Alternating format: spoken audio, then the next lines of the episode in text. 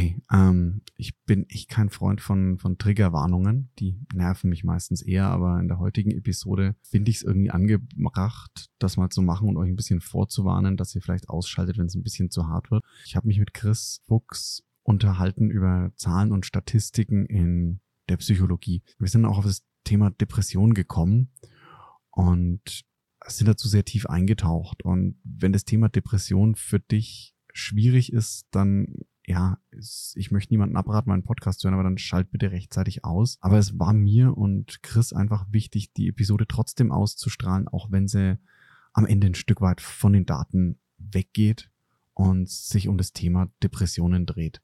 Also es ist einfach so wichtig, dass ich den Punkt machen möchte und auch die Reichweite nutzen möchte, dafür darauf aufmerksam zu machen.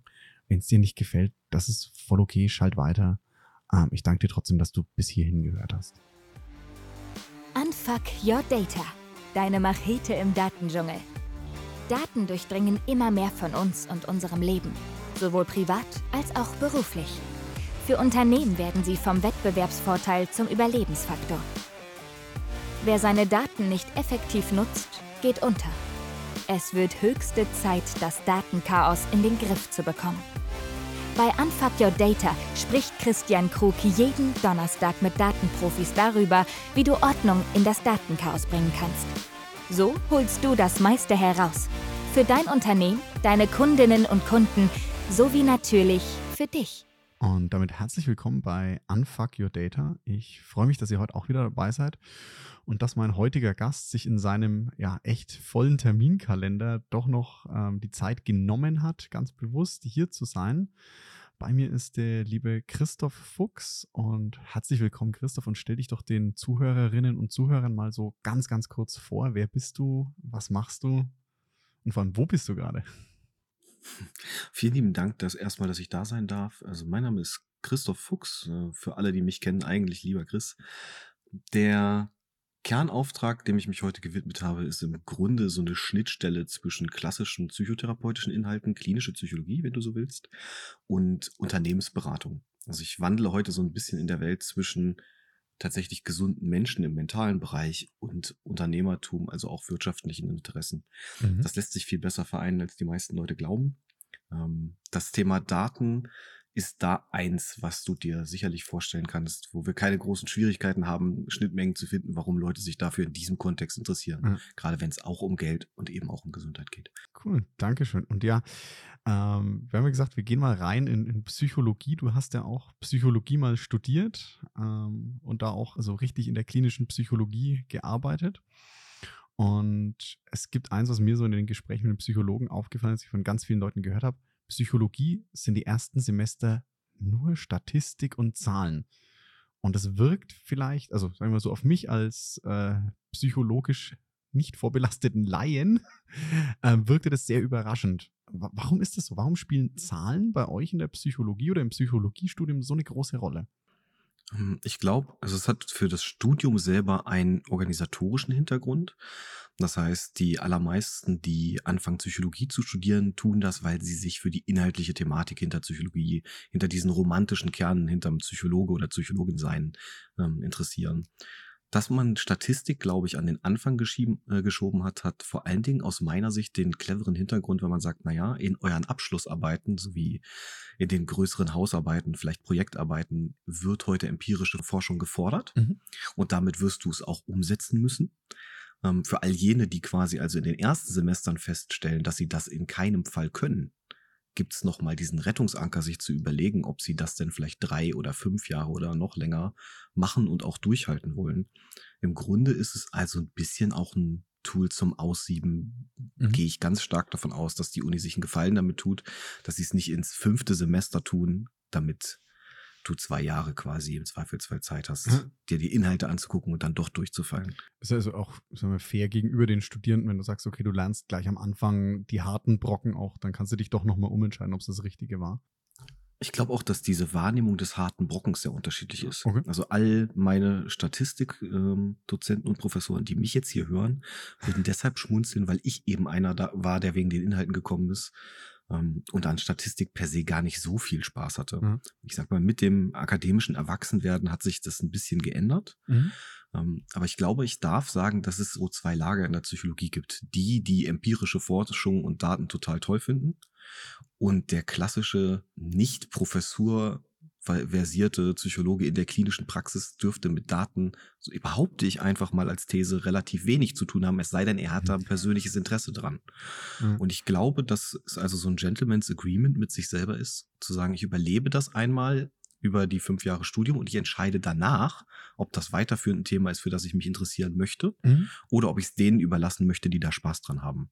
Denn da gibt's ja durchaus welche. Okay. Aber das heißt aber da- dann tatsächlich ist empirische Forschung und Zahlen- und datengetriebene Forschung schon ein wichtiges Handwerkszeug auch in der, in der Psychologie. Es ist überlebenswichtig. Ne? Also auch da, ähm, wie gesagt, ich war mal immer Ketzer des Faches. Man kann das natürlich alles qualitativ versuchen. Mhm. Ähm, es hat aber seine Grenzen. Heute gerade auch, und da dürfen wir vielleicht so ein bisschen den Schwenk ins Unternehmertum machen, Mhm. Zahlen verkaufen sich A gut. B ist das Liefern von validen Daten, gerade für die Gewinnung von Forschungsgeldern, für Forschungsrichtungen und Co. gar nicht so irrelevant, auch wenn das der romantisch denkende Psychologe in mir ungern hört, Mhm. ähm, ist auch die wirtschaftliche Komponente und damit auch die Umsetzbarkeit in der reellen Wirklichkeit tatsächlich oft eben an das Gewinnen von empirischen Daten gebunden. Forschungsgelder, Lehrstühle, alles, was damit irgendwie zu tun hat, orientiert sich logischerweise auch an der wirtschaftlichen Umsetzbarkeit. Und dann brauchst du Themen, deren Ergebnisse du logischerweise auch valide nachweisen kannst. Also im Grunde ist es ein Huhn-Ei-Problem, wenn wir jetzt festmachen wollen, ob es die Statistik für Psychologie braucht oder nicht. Okay. Ich glaube eher, dass es kaum ein Fach gibt in der Zukunft, was ohne auskommt, wenn man es wirklich ernst meint. Ja. Ja, also gut, da rennst du bei mir als äh, Data- und Datenverfechter immer offene Türen ein, dass du alles mit Daten belegen musst. Aber das ist ja cool, dass du sagst, ne, in der Psychologie, am Ende des Tages geht es ja trotzdem, auch für den romantischen Psycha äh, Psychologen, auch für ja, die wirtschaftlich orientierten Psychologen drum, Menschen zu helfen. Mhm. Und du musst es aber auch belegen, dass du den Menschen hilfst. Ja, das ist tatsächlich genauso wie mit der Diagnose so ein bisschen zweischneidiges Schwert. Ja. Ähm, jetzt nehmen wir mal an, ähm, wir setzen uns beide hin ähm, und suchen nach dem Charakterprofil. Ich kenne dich ja nur noch schon ein paar Minuten. Ähm, wir suchen mal klinische Testverfahren aus, wo ich weiß, die werden Christians ähm, Persönlichkeitsprofil so ein bisschen schneiden in Anteilen. Okay. So, dann ist ja so ein bisschen die Frage, ähm, machen wir es uns mit dem einen oder anderen Test in der Suche dann nicht vielleicht ein bisschen einfach, zum Beispiel zu einer Diagnose zu kommen und so weiter und so fort. Das ist, obwohl diese Tests gut messen und valide sind, eben halt leider Gottes nie die ganze Geschichte und das macht diesen Spagat in unserem Fach auch so ein bisschen schwierig. Das heißt, geholfen haben statistisch und geholfen haben in der Wirklichkeit sind dann tatsächlich immer zum Beispiel nochmal zwei völlig unterschiedliche Schuhe. Mhm. Ähm, Ich kann so ein bisschen, wenn wir Zeit und Lust dazu haben, so ein bisschen aus dem Nähkästchen plaudern, weil meine Forschungsarbeiten auch selber alle in diese Richtung gingen. Ähm, Also Therapiewirksamkeit, Mittel von Therapiewirksamkeit, ähm, Effekte aus zum Beispiel dem Psychologiestudium. Ähm, Meine Bachelorarbeit ging so in die Richtung damals, dass ich gucken wollte, hat denn so ein Psychologiestudium drei Jahre, fünf Jahre mit Master, mit Therapieausbildung teilweise fast zehn Jahre Dauer, der Weg zur Professur, einen spürbaren Unterschied auf äh, zum Beispiel Werte wie Resilienz. Müsste nicht der Psychologe, der das zehn Jahre macht, resilienter sein als der Maurer? Ähm, spannenderweise habe ich festgestellt, dass dem nicht so ist. Es gibt keinen spürbaren Unterschied zwischen, auch wenn meine Kollegen das wahrscheinlich nicht gerne hören, es gibt zumindest nach meiner süßen kleinen 300-Mann-Strichprobe keinen Unterschied ähm, zwischen dem Psychologieprofessor und dem Maurer, wenn es um Resilienz geht. Kriterien wie Alter und Co. ziehen viel mehr. Mhm. Und jetzt kann, kann wir so ein Beispiel, wo man sagt, hey, guck mal, empirische Forschung in der Psychologie kann also Sinn machen, Mhm. weil du vielleicht gemessen zu Ergebnissen kommst, die du gar nicht erwarten würdest, weil du natürlich sonst immer in deiner, naja, in deiner eigenen Blase der Wahrnehmung so ein bisschen gefangen bist und Daten da doch Mhm. erbarmungslos ehrlich sind. Ja, das ist ja das, diese Bias, wie du sagst, ne, da, dazu sind ja, und das finde ich immer das Schöne, auch wenn es in ein Gebiet geht wie Psychologie, Daten erzählen dir dann halt doch die Wahrheit. Wie gesagt, das ist eine schöne Theorie.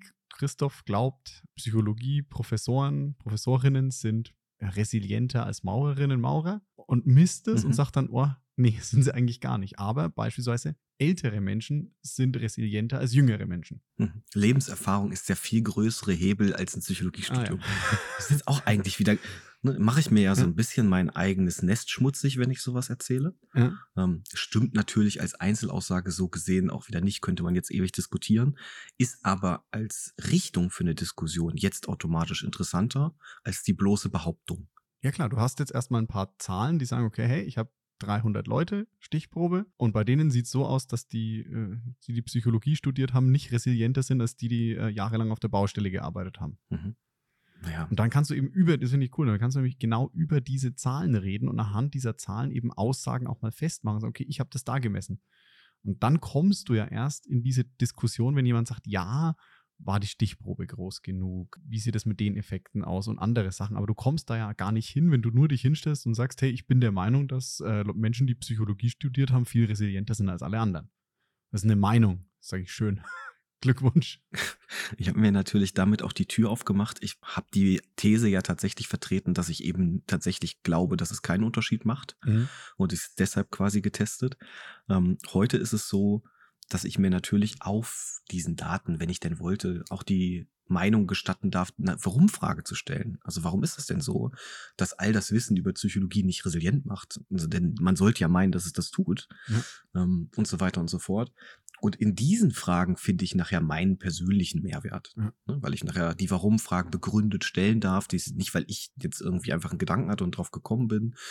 Ähm, und du hast natürlich auch einen Hebel, ähm, wo du jetzt auch sagen kannst, wir dürfen uns jetzt dann mehr oder weniger ermächtigen, das zum Thema zu machen, mhm. zu sagen, ich habe jetzt hier einen Herzenswunsch und zwar meinen, auch sehr Romantik lustigerweise raus, verbunden mit den Zahlen. Ja. Ich gesagt habe, hey, ich idealisiere mein Psychologiestudium, das war immer mein Traum, das mal zu studieren, das zu machen. Mhm. Und dann möchte ich eigentlich auch, dass es wirklich was bringt. Also auch für, für mich selber und jeden, der sich sonst irgendwie mit der Materie beschäftigt. Der, der viel, der viel zitierte Purpose, ne? Genau. So, und dann eben, eben nicht nur, dass das jetzt, ähm, ist ja auch im Trend, Psychologie zu studieren gerade, ähm, so dass man so ein bisschen sagt, hey, mir geht das so ein bisschen über die romantische Vorstellung des Psychologe-Sein hinaus. Mhm. Ich möchte am Ende vielleicht tatsächlich das Gefühl haben, dass es wirklich was verändert in dem Nutzer und aber auch in dem, der nachher als zu behandelnder oder zu besprechender vor mir sitzt.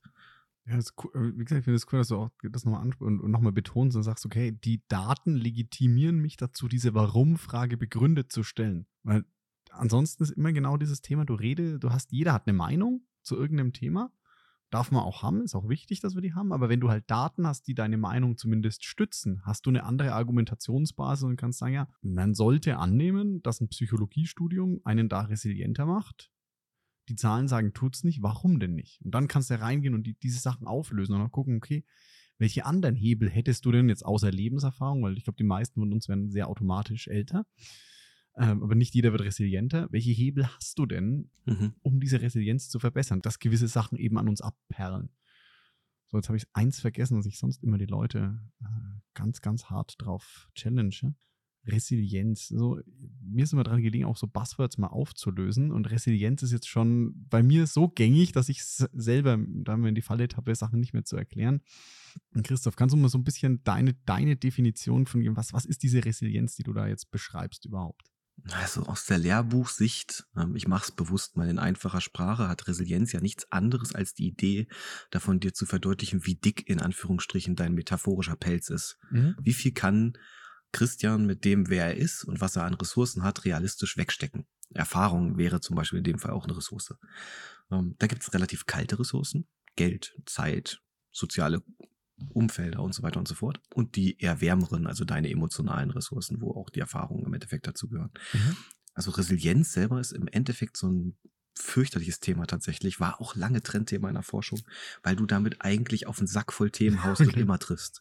Ja. Weil wenn du sagst, es sind alle warmen Ressourcen, alle kalten Ressourcen drin, soziokulturelle Umfelder, du kannst mit Resilienz ja fast nicht daneben hauen. Dafür, deswegen aus meiner persönlichen Wahrnehmung, mir ist es zu stumpf. Wenn du meine Beiträge durchguckst, wirst du es nie finden. Falls so herrlich unkonkret ist, ich nehme dann lieber die Einzelthemen und bespreche sie.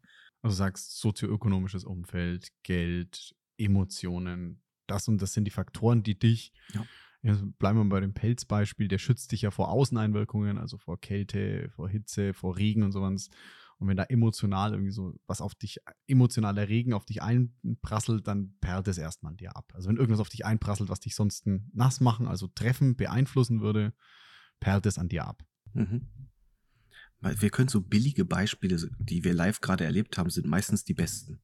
Ähm, also wenn dein, dein Bankkonto voll ist, dann hast du im letzten Winter wenig Angst um Heizkosten gehabt. Ja. Du, ja, hast du zur Kenntnis genommen, ist auch ärgerlich, aber ist kein Riesenthema. Ähm, in dem Moment, wo das dann doch eine größere Lücke in dein potenzielles Portemonnaie reißt, also ich kann dir sagen, mein Großvater, für den war das ein Thema. Ja. So, ne, so dass man sagt, hey, auf, auf meiner Rente basierend ist das ein Angstpunkt. Ja. Also zeittechnisch zum Beispiel resilient sein, ähm, wenn du jetzt weißt, ich bin fünf Wochen vor meiner, vor meinem Abgabetermin, dann hast du eine gewisse Zeitresilienz. Ne? Die, die kannst du dir aber auch selber verknappen. Also, ne, je nachdem, also das, Spiel, das Spiel mit Ressourcen und Pelz ist zum Beispiel auch immer nur so gut, wie, wie spitz die Nadel ist, die da als Gegenteil geworfen wird. Es gibt auch einfach Themen, wo du sagen kannst, da hilft dir alle Resilient der Welt nicht. So, ja. Zwar immer Nadelspitzen oder glatte Schnitte, um in irgendwelchen Pelzbeispielen zu bleiben. Ja. Da kannst du dich in den meisten Fällen nicht wirklich vor schützen. Lebensrestrisiko nenne ich das immer liebevoll. Lebensrestrisiko. ist auch ein schön, schönes Wort. Damit muss ich dich da mal zitieren. So, jetzt, jetzt würde ich aber gerne, wenn es für dich okay ist, auch mal ein bisschen einsteigen, inhaltlich, wenn wir so ein bisschen Daten gehen und Psychologie. Und jetzt war ja dieses Jahr wieder Mental Health Day und für mich gefühlt, und jetzt ist es, sag ich mal, meine Wahrnehmung, und vielleicht kannst du so ein bisschen da die Daten dazu liefern, ähm, gefühlt haben wir auf dem Thema geistige Gesundheit, Mental Health, gerade eine viel größere Aufmerksamkeit als noch vor vielen Jahren, Jahrzehnten. Mhm. Aber wir haben auch größere Probleme, was ich auch aus meinem Umfeld so höre, dass, ähm, also du bist nicht der einzige Psychologe, den ich äh, privat kenne, oder auch äh, Psychiater, die sagen, ja, die Wartelisten mhm. sind voll, die Therapieplätze sind voll. Haben wir hier so ein, so ein, so ein geistiges Gesundheitsthema oder ist es einfach so ein Messthema? So, wenn ich keine Temperatur messe, hat der Patient kein Fieber. Mhm. Es ist, glaube ich, beides. Mhm. Ich befürchte, dass die Dunkelziffer sehr lange sehr hoch war. Ähm, jetzt können wir mal gucken. Ich habe 2015, glaube ich, angefangen damals zu studieren. Mhm. Ähm, wenn du dir da DAK-Studien angeguckt hast, war zu Beginn meiner Zeit glaube ich, das ist immer der, die DAK ist der Herausgeber für die Gesundheitsdaten in dem Fall. Die testen sehr regelmäßig, welche Krankheiten mit welcher prozentualen Verteilung in irgendeiner Art und Weise aufkommen. Mhm. Das heißt, wenn du dir das angeschaut hast, waren wir damals, glaube ich, Platz drei mit psychischen Erkrankungen. Okay. Heute sind wir Platz eins. Ich glaube, seit diesem Jahr oder seit letztem Jahr. Wir heißt? Also wir im Sinne von Behandler der psychischen Erkrankungen als Abnehmer für Kosten aus dem Gesundheitssystem. Das heißt, du hast die höchstmöglichen Kosten, die aufgeworfen werden für den Versicherer, also beispielsweise eben die DRK, durch psychische Gesundheit. Ah, okay. Das heißt, die DRK veröffentlicht, äh, ist eine Krankenversicherung und die veröffentlicht Zahlen mhm. für die Behandlung von welchen Art von Erkrankungen die meisten Kosten aufgewertet. Und früher war das vielleicht, äh, keine Ahnung, genau. Krebs, Herz-Kreislauf-Erkrankungen, Unfälle, was auch immer. Und jetzt ist Psychologie nicht mehr auf Platz drei, sondern psychische Erkrankungen sind der Top-Kostenverursacher in unserem Gesundheitssystem. Genau, nagel mich nicht auf die Zahlen fest, ich habe sie jetzt gerade nicht im Kopf, ja. ähm, ist aber sehr schnell nachprüfbar für jeden, den das interessiert. Ähm, was ich daran spannend finde, und deswegen habe ich betont, wann ich angefangen habe. Ähm, ich habe in meinen ersten Hausarbeiten damals schon gesagt, und die Tendenz ist so rasant steigend, ähm, dass ich, wenn ich abgeschlossen habe mit meinem Studium, mhm. also fünf Jahre später, sehr wahrscheinlich schon von einem Platz eins sprechen darf. Da habe ich mich ein bisschen verschätzt. Okay. Ähm, aber jetzt aus der in Anführungsstrichen Bauchgefühlregion raus doch gar nicht so weit. Hm. Ne? So dass man sagt, da gibt es ja eine gewisse Messträgheit nun auch, dass man sagt, na ja, vielleicht hatte ich sogar formell schon recht, wir werden es ja. nicht rausfinden. Ich bestehe da jetzt auch nicht drauf. Ja. Ähm, worauf ich aber eigentlich hinaus will, ist, dass es so offensichtlich war und wenn du in den klinischen Bereich reingefragt hättest oder gerade auch in den Bereich der klinischen Forschung, ist das für niemanden eine Überraschung gewesen. Mhm.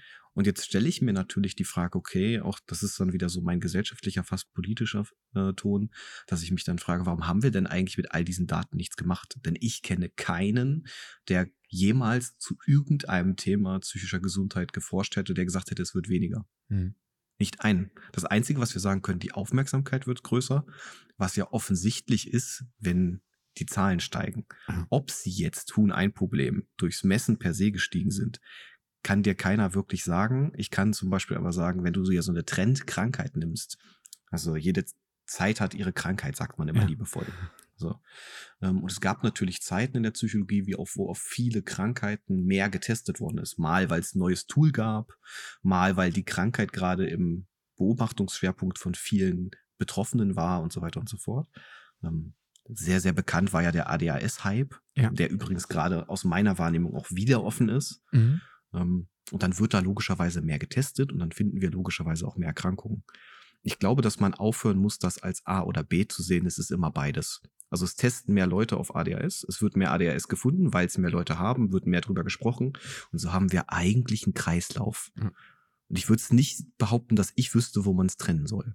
Also, Ja, ich, hatte- wie gesagt, ich hatte mal so das Beispiel im Kopf, dass das jetzt bei einer nicht psychischen Erkrankung bei Autismus wurden mal die Einschlusskriterien für Autismus verändert mhm. und schwupps, es wurden halt mehr Symptomatiken als Autismus klassifiziert als vorher und schwupps hattest du von einem Jahr aufs andere einen rasanten Anstieg an Menschen mit Autismus. Kam jetzt wenig überraschend, ne? Es gibt äh, leider auch so, so, so große Schnittmengenprobleme. Also Mhm. wenn du jetzt diagnostisch ADHS bei Erwachsenen ähm, Autismus-Spektrumstörungen und eine Idee von klassischer Hochbegabung nimmst, dann sind die Schnittmengen recht groß. Mhm. Und dadurch, dass, dass du, ich möchte jetzt niemandem zu nahe treten, aber auch sehr viel Fusch hast bei der Testung und gerade auch bei dem Auslesen und dem spätischen Auswerten am Menschen, hast du natürlich sehr viele Diagnosen, wo nachher mehr als eine der Nummern auf dem Zettel landet. Und auch das erhöht natürlich die Häufigkeit. Und das liegt aber an der Art, wie wir heute im klinischen arbeiten. Früher ist Gerda, Name jetzt frei erfunden, Ja. ähm, zum Hausarzt gegangen und hat gesagt, oh, ich weiß, weiß nicht, mir geht's nicht gut, das und das sind meine Symptome. Ähm, und bis im Endeffekt Landhausarzt Holger da Depression draufgeschrieben hat, ist sehr viel Zeit vergangen. Mhm. Wenn du heute zu Zeiten von Google nimmst du deine Symptome, du haust die in Google, du gehst zum Hausarzt und du zählst die schon sauber in der richtigen Reihenfolge auf. Okay. Und damit steigt natürlich auch ein, also es ist aus der Praxis, ja, ne? absolut. Wenn die Menschen in der Klinik anlanden ähm, und sie kommen zum Erstgespräch, bringen sie dir meistens mehr mit, als du bräuchtest. Ne? Eigentlich wärst du sogar froh, sie würden es weglassen und nur über re re reellen Gefühle und Symptome sprechen. Ähm, und damit ist der Weg zur Diagnose heute schneller Mhm. und damit sind auch die Berichte voller. So Mhm. würd, auf das Statement würde ich mich mal festlegen. Wahrscheinlich ist es beides. Also zum einen natürlich, weil wir gründlicher und genauer messen, aber zum anderen auch hat uns die Präsenz dieser Erkrankungen genötigt, auf diese mehr zu testen, weil wir einfach mehr Menschen mit diesen Erkrankungen haben. Ja, genau. Auch die Globalisierung dieses Gespräches macht einen enormen Unterschied. Also wenn jetzt, nehmen wir mal an, wir beide melden uns morgen, es wäre mal ein positives Beispiel, öffentlich zu Wort und sagen, Christian und Christoph, das Gespräch hat sie so traurig gemacht, wir haben jetzt beide Depressionen. Mhm. Um Himmels Willen, man möge mich für dieses Zitat bitte nicht kreuzigen. Ja. Mit der Idee davon, dass wir dann sagen, hey, pass auf, dann hätte das normalerweise unser engstes Umfeld vielleicht mitgekriegt, wenn überhaupt. Ja. Es gibt genug Beispiele, dass das engste Umfeld nicht mitkriegt, Ja. dass du was hast. So. Heute ist das aber so, dass dass diese globale Fassbarkeit davon ist, dass wir jetzt von einem Thorsten Sträter zum Beispiel wissen, dass er mal eine Depression hat und Co. Ja. Ähm, das zieht, gibt es ja viele Beispiele ähm, rund um, ich sage jetzt mal so Namen wie Marilyn Monroe und Kurt Cobain und so weiter und so fort.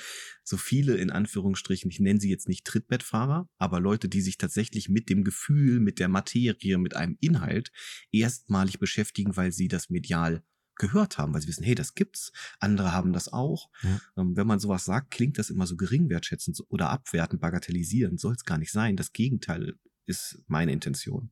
Zu sagen, darüber, dass wir drüber sprechen und man dann wüsste, hey, Christian und Christoph haben offensichtlich Depressionen, mir geht's auch so, legst du dann quasi wie so ein Door-Opener in Richtung Diagnose. Ja, ja dann, dann, dann sagst du halt, hey, vielleicht hast du vorher ja auch das Gefühl und sagst, ja, mir geht's halt nicht gut selber. Aber wenn du nicht weißt, dass es anderen auch so geht oder dass das überhaupt eine, Mani eine, eine Manifestation einer, Krank einer Erkrankung ist, dann traust du dich auch gar nicht drüber zu sprechen, wie du gesagt hast. So, ja, dann weiß es nicht mal das eng engste Umfeld und möge es bitte jetzt mir mal nachsehen, ja, dann im Extremfall führt das halt dazu, dass Leute Entscheidungen treffen, die ihr Leben beenden Mhm. ohne dass das näherste Umfeld das davon mitbekommen hat. Das passiert leider ja auch. Aber erst, wie du sagst, nur dadurch, dass sich Leute öffentlich dazu äußern und sagen, ich habe eine Erkrankung, die jetzt vielleicht nicht komplett offensichtlich ist, also nicht physisch nach außen so sichtbar ist, wie äh, mein Arm ist im Gips oder der ist, hängt halb ab. Ja, das sieht man sehr leicht. Das sieht man bei einer psychischen Erkrankung leider nicht so leicht. Mhm. Macht so ein schönes Unterschied auch, wenn es um Stigmatisierung geht. Ne? Wenn du jetzt ähm, du brichst dir einen Arm, das Beispiel ist toll. Du gehst in den Konferenzraum ja. und du ziehst dir deinen Sakko noch über eine Seite ja. oder so klischeehafter wird's nachher, glaube ich, nicht. Und dann stehst du in diesem Raum und dann wird es nur um deinen gebrochenen Arm gehen, die ersten drei Minuten. Der ganze Raum hat da Attention, alle gucken da drauf, alles ist super und das ist überhaupt kein Schmerzpunkt. Kämst du in den Raum und würdest sagen, hey, pass auf, deine Mundwinkel hängen, ja. werden wir nicht über Depression sprechen. Ganz gewiss nicht. Und selbst wenn alle im Raum wüssten, dass du gerade aus der Depression ins Büro wiedergekehrt bist, werden wir auch nicht drüber sprechen. Ja. Und das macht diesen, diesen Unterschied so. Und dieses, ich nenne das immer so Kakerlaken, wenn das Licht angeht. Also du kannst öffentlich über Depression sprechen und es werden enorm viele Leute lesen. Ja. Du wirst sie aber nur zu einem sehr geringen Teil interagieren sehen zumindest öffentlich. Aber es passiert. Ne? Also die Leute befassen sich damit, sie ja. lesen das. Die Reichweiten von solchen Posts sind auch enorm. Die Interaktionsraten sind gering. Mhm. Und das ist der Stigmatisierungseffekt dann, wo du sagst, aber des, trotzdem kommen wir, wenn es um Daten geht, nachher zu mehr Diagnosen, mehr Beschäftigung mit dem Thema. Also ich kann das an meinen Impressionen als Psychologe, der postet, 100 Prozent nachweisen, dass du sagst, Krankheitsthemen gehen, nur nicht öffentlich. Also das heißt, so wieder ganz schnell hinter die Daten dahinter, das heißt Krankheitsthemen gehen, das heißt, du hast eine hohe, du hast bei einer, einem Post, wenn es mal ein LinkedIn-Post zum Thema, nehm, bleiben wir bei Depressionen. Also ich mhm. schreibe vielleicht am Schluss eine Triggerwarnung Warnung auf die Episode. Ne? Mhm. Bleiben wir beim Thema Depression. Du machst einen Post über Depression und der hat eine hohe Anzahl an Ansichten, an Impressionen, ja. aber eine niedrige Interaktionsrate. Genau, weil man Interaktionen ja logischerweise sieht bei, genau. äh, bei LinkedIn. Was ganz spannend ist, weil das ja sogar gegen den Algorithmus ist. Also Posts, ja. die nicht geliked und nicht kommentiert werden, werden nicht ausgespielt oder zumindest sehr viel weniger. Ähm, ich komme ja auch nicht dazu, irgendwas zu kommentieren und damit ist der Traffic auf diesem Post eigentlich null. Ja. Und die sind nicht nur gleichwertig, also krankheitsbezogene Posts sind nicht nur gleichwertig mit meinen Business-Themen, sondern meistens sogar höher. Mhm ähm, so dass man nachher sagt, da gibt es enorm viele, die an so einem Buzzword mit den Augen dann auch mal hängen bleiben. Und ich bin jetzt niemand, der irgendwie große Hooks äh, benutzt ja. oder in irgendeiner Art und Weise ähm, auf die Tränendrüse oder so derartiges drückt. Das ist in, den Themen überhaupt nicht nötig. Also es gibt für alle, die so betroffen sind oder semi-betroffen, weil sie jemanden kennen, der betroffen ist. Und da vielleicht auch ein bisschen Statistik. Es gibt statistisch in Deutschland niemanden mehr, der keinen kennt, der Depressionen hatte. So, das ist rein statistisch nicht mehr möglich, dass du in einem, sei denn du schließt dich unterm letzten Stein ein, so dass du nachher sagst, im Grunde finde ich gerade dieses globale Thema deshalb erschreckend, weil ich nicht das Gefühl habe, dass wir mehr tun. Mhm. Also wir reden mehr drüber. Ähm, in der Praxis, wenn du dir jetzt so einen Abtrünnigen nimmst wie meine Wenigkeit, ähm, der ja, ich mache ja gar nicht mehr klassische Psychotherapie, sondern bin da tatsächlich in den Beratungssektor geflohen, mhm. weil er schneller ist, weil er reaktiver ist, weil ich mich direkt mit dir hinsetzen kann, mhm. wenn ich das will. Und ich glaube, dass wir heute aufgrund dieser Masse des Anstieges und der Menschen, die sich mit den Themen beschäftigen, einfach schnellere, viel schneller reaktive Lösungen brauchen, mhm. als das, was jetzt klassische Psychotherapie und der Weg ist. Aber das heißt, dann deine Business-Posts, sag ich mal, sind im Gegensatz dazu weniger ein anderes Verhältnis von Impression zu Interaktion. Das heißt, da sagt schneller mal jemand, ja, cool, Christoph. Ja. Oder auch mal, boah, Christoph, was für ein Quatsch. Oder ähnliches. Genau. Du hast sauberere Positionierung. Mhm. Du ziehst auf Herzschmerzthemen, Herzschmerzmenschen an. Mhm. So. Ähm, das ist nicht per se eine Überraschung, aber Business Posts sind viel unverfänglicher. Ja. Da, da drückt mir auch mal irgendjemand, der einen Corporate vertritt, ähm, auf den Like-Knopf, weil ihn das jetzt nicht in irgendeiner Art und Weise stört. Ähm, wenn jetzt Holger zum Thema Depression fünfmal Corpor als Corporate Influencer einen Knopf drückt, dann fragt sich vielleicht ja irgendjemand mal, warum er das tut. Und allein, dass wir diese Stigmatisierungsfragen noch haben, ärgert mich. Hm. Aber es ist nicht wegzureden. Hm. Schade eigentlich. Krass. Muss jetzt auch sagen, ist aufgrund der, sag ich mal, Schwere der Thematik äh, schade, dass man diese Stigmatisierung da immer noch drinnen hat. Aber was ich tatsächlich jetzt gut finde, dass wir uns jetzt auch mal zum Anfang zu gehen, ich bin nicht mehr so ich eher auf der optimistischen Seite des Lebens. Ähm, du hast jetzt diese Daten hm. und du kannst halt auch sagen, hey, diese Posts mit Depression, das interessiert, das betrifft, das bewegt Menschen, weil sie darauf reagieren, weil sie das lesen, weil das Ding einfach mehr Impressionen hat, als wenn ich schreibe, ähm, ich habe ein neues Office oder wenn ich über ein Business-Thema oder ein Beratungskonzept, was auch immer schreibe. Aber sie Mhm. trauen sich nicht zu interagieren und auch Menschen, da hast du ja durch die Likes eine, einen Personenbezug. Du kannst auch sagen, Menschen, die sich trauen, auf diese Sachen zu reagieren, also so, nennen es mal Stammleserinnen, Stammleser, reagieren da nicht drauf, weil sie Angst vor dieser Stigmatisierung haben. Mhm. Also zu den Daten, ich wäre ja jemand, der auch wirtschaftlich, ich höchstpersönlich, Ja. enorm von, von dem Offenlegen meiner Daten profitieren würde. Ja. Was ich in meinem Genre und meinem Berufsfeld einfach nicht machen kann. Ja. X Kunden und so weiter und so fort. Gerade ich hab, bekomme keine Testimonials. Bei uns gibt's im Regelfall kaum Bewertungen, weil niemand in irgendeiner Art und Weise aufgrund der Angst vor Stigmatisierung dazu beitragen wird, quasi auf das Thema Psychologie sichtbar einzuzahlen. Das geht so weit, dass du, wenn du, wie du vorhin gesagt hast, mein Terminplan ist im Grunde eigentlich immer voll. Ja. Aber hast, wie viele hast du gehört, die quasi öffentlich zugegeben haben, dass sie quasi sich Hilfe geholt haben? Muss mir jetzt ein bisschen selber den Mund verbieten, ne? weil ich wäre ja jetzt auch verleitet. Ja. Aber es ist dann so ein bisschen die, das Ärgernis, dass man hat, man im negativen Sinne, also bei der Beschäftigung mit Krankheit, machen wir das sehr wohl. Wenn es aber um Hilfe geht, wo ich den Effekt sehr viel lieber hätte, da machen wir das nicht. Hm. Ne, Also ich würde dieses, ähm, ich sag mal, diese Schwarmintelligenz beim Hilfe holen, fände ich viel schöner aus der Behandlersicht oder in dem Fall der Beratersicht, als die Idee davon, sie nur festzustellen, dass ich es bräuchte. Mhm. Das Hilfe holen, wenn überhaupt, findet immer hinter geschlossener Hand statt. Ich kann mal sagen, so aus Erfahrung mit Lions Clubs und Rotari und so weiter, also Unternehmernetzwerken, meine Visitenkarten werden sich immer noch draußen beim Rauchen oder unterm Tisch geholt.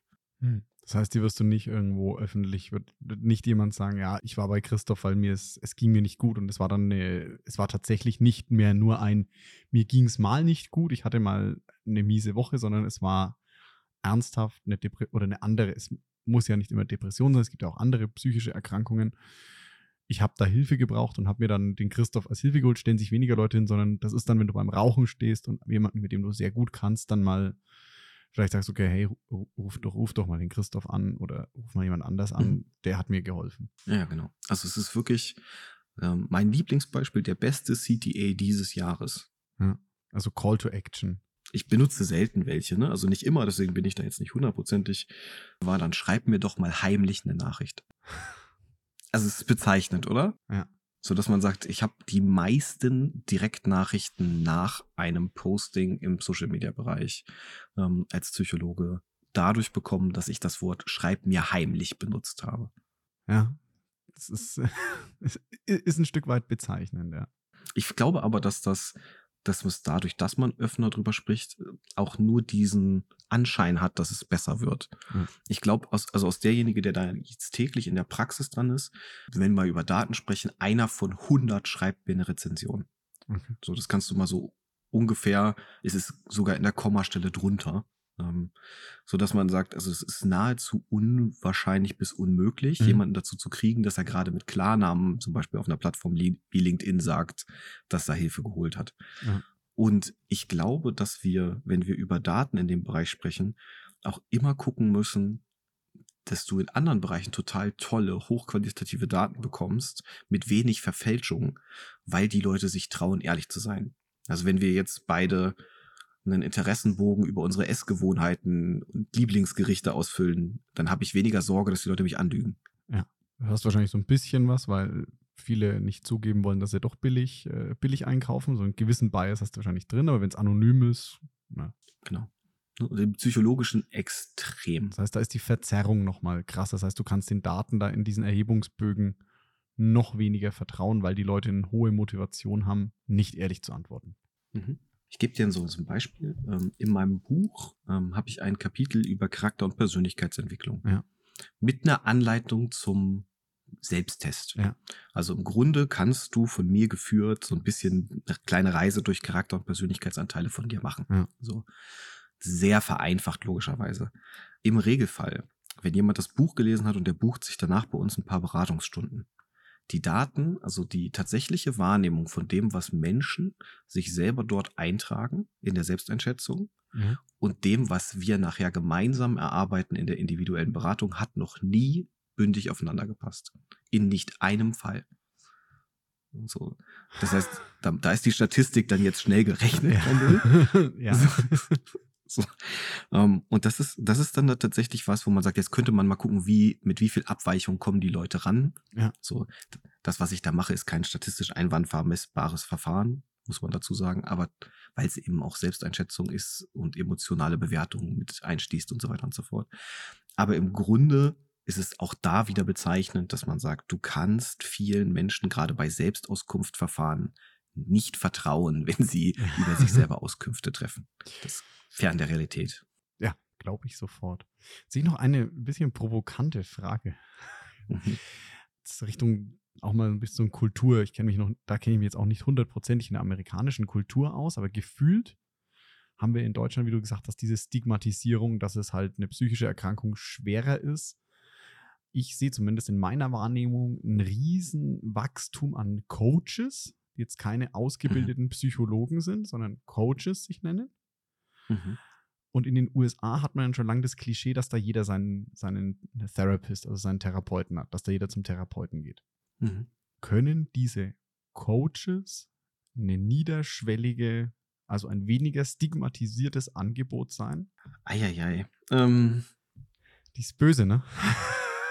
naja, sagen wir mal so, also ich, ich, ich fühle mich mit dem Wort Beratung, was mich persönlich betrifft, heute am wohlsten. Mhm. Ich benutze Therapie nicht mehr, wenngleich wir Therapie qualitative Inhalte machen. Ich spreche mal über mich selbst und dann über das Ganze. Ja. Ähm, ich würde nie das Wort Coaching benutzen. Mhm. So, damit habe ich die Frage eigentlich indirekt beantwortet, aber jetzt nochmal im Detail. Ja. Das Problem mit Coaching, gerade für denjenigen, und ich bin jetzt mal so weit aus meinem Fenster gelehnt, dass ich sage, ich muss sehr, sehr häufig das, was Coaching kaputt gemacht hat, danach noch zusätzlich wieder hinbiegen. Und da auch der Höflichkeit halber, ich selber biege gar nichts, aber ich muss es ja mit den Patienten und den Klienten irgendwie zusammen aushalten. Ich glaube, wenn es einen Mindeststandard gäbe. Wenn wir das amerikanische Beispiel zum Beispiel nehmen, da gibt's für jemanden, der seine Panikattacke überstanden hat, ja. der kann wie so einen kleinen Schein machen und kann zu einer Begleitperson werden. Ich weiß jetzt nicht, wie sie es genau nennen, ja. kommt mir gerade nicht, aber kann dann quasi wie so eine Patenschaft übernehmen für wen anders, der gerade mit Panikattacken auf dem Behandlungsplatz wartet. Sowas finde ich ganz süß. Ja. So, wo man sagt, wir haben nicht den Anschein, dass da Hilfe oder gar Heilung zu erwarten ja. wäre. Heilung ist eh ein Wort, was gestrichen gehört aus dem Kontext. So, ne, und dann ist das so ein bisschen was, wo ich sage, na ja, wir spielen also mit der Idee von Verantwortung. Mhm. Und jetzt mache ich gerade so als jemand, der jetzt LinkedIn benutzt ähm, für seine Akquise, mal einen Topf auf, der eigentlich finde ich, eigentlich müsste der dauerhaft aufgemacht werden. Ich bin als jemand mit fachlicher Versierung so ein bisschen erschüttert, manchmal fast erschreckt darüber, mit welcher Leichtigkeit der ein oder andere Coach für Geld die Verantwortung über ein Menschenleben und dessen Gesundheit übernimmt. Ich persönlich habe diese Leichtfertigkeit nie verstanden ich habe aus der Angst, was falsch zu machen, mit meinen ersten zehn Patienten in der Klinik Blut und Wasser geschwitzt. Ich weiß nicht, wo diese Menschen das Selbstbewusstsein fachlich herholen. Und ich habe wirklich selbst kein Selbstbewusstseinsproblem. So. Ich behaupte jetzt einfach mal, äh, man möge mich auch dafür steinigen, dass ich sehr wahrscheinlich, zumindest in meinem Dunst- und Geltungskreis, einer der Besten des Faches bin. Mhm. Und trotzdem würde ich nie leichtfertig die Idee von Verantwortung für Symptome, für Behandlung, für Beratung übernehmen. Es ist jedes Mal für mich eine Geschichte, wo ich sage, ich schätze das demütigst wert, dass mir jemand da gerade Anteile seines Lebens in die Hand gibt, die er sehr wahrscheinlich mit den meisten Freunden nicht bespricht. Hm. Und jetzt von der Gütekategorie den Tiefgang, den das Ganze hat und dieses große Maß an Verantwortung, was da kommt wenn ich jetzt noch mit Heilversprechen daherkomme, die das unseriöseste sind, was du machen kannst, und ich tue das aus einer Basis heraus, wo ich Coach bin, ja. Sicherlich auch da, ne, Ausnahmen bestätigen ja bekanntlich die Regel, so dass man, dass man sagt, das mag da sicherlich den einen oder anderen, ich nenne ihn jetzt mal liebevoll, Ausnahmecoach oder Ausnahmecoachin geben. In meiner persönlichen Erfahrung begegnen mir die eher nicht.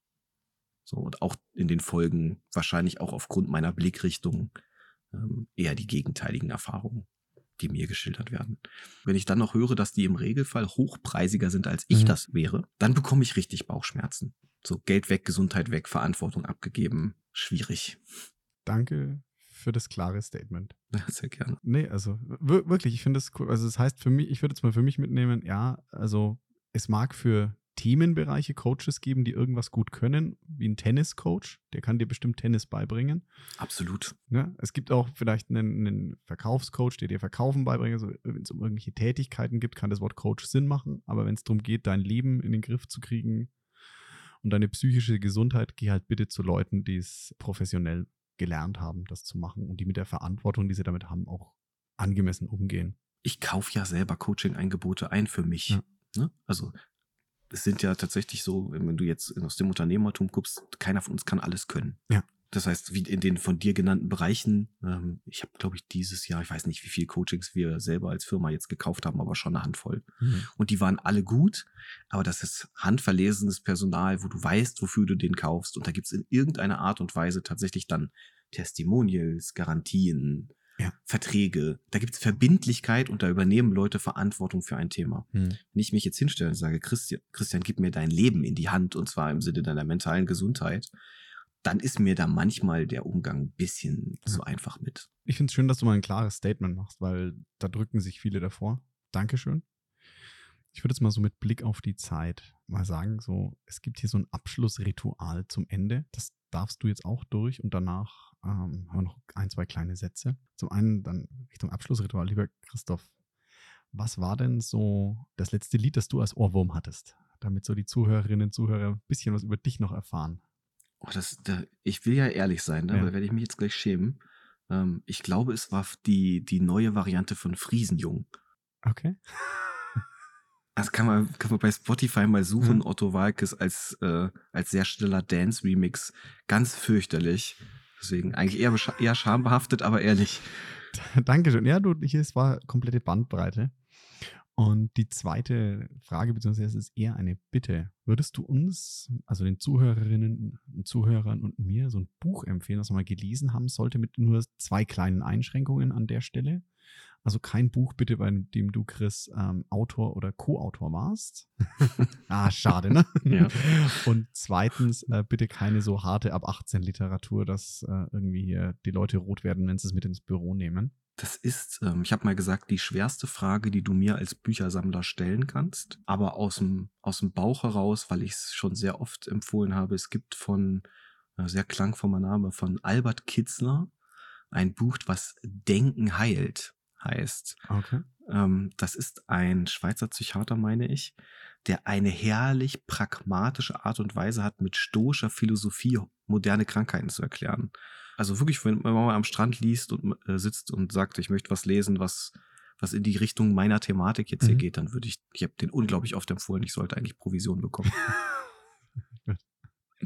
Dankeschön. Klingt sehr cool. Und ja, jetzt ähm, aufgrund des Gesprächsverlaufs ähm, normalerweise habe ich hier so einen Abschlusssätze, die, die ich dran bringe. Aufgrund der Schwere der Thematik, auch wie es, äh, äh, ja, um, da um Depressionen und ähnliches ging, möchte ich heute mal damit brechen, mit meinem Abschlussritual, ähm, weil ich es eigentlich auch nur für Dinge mache, die ich wichtig finde. Und daher von mir der Appell, Leute, wenn ihr jetzt hier aus dem Gespräch was mitgenommen habt und irgendwie Freunde, Bekannte, Umfeld, sonst was habt oder euch selber irgendwie psychisch nicht so ganz auf der Höhe fühlt, es ist nichts dabei, da mal auf jemanden zuzugehen. Ähm, Chris hat ein offenes LinkedIn-Profil. Schreibt ihm, wenn er nicht in eurer Nähe wohnt, kennt er garantiert jemanden. Diese Stigmatisierung muss einfach weg. Ähm, es gibt für mich nichts Wertvolleres als ein Menschenleben. Und bevor ihr jetzt irgendwelche wirklich komplett fatalen Entscheidungen trefft oder jemand in eurem Umfeld da echt Probleme hat, holt euch Hilfe, helft den anderen Leuten, sich Hilfe zu holen und schaut, dass wir dieses Stigma der psychischen Erkrankungen einfach wegbekommen, weil jeder Mensch, der sich zu so einem Schritt entscheidet, ist einer zu viel. Ja, dem habe ich nichts in irgendeiner Art und Weise noch anzuhängen. Das hast du eigentlich ganz schön getroffen.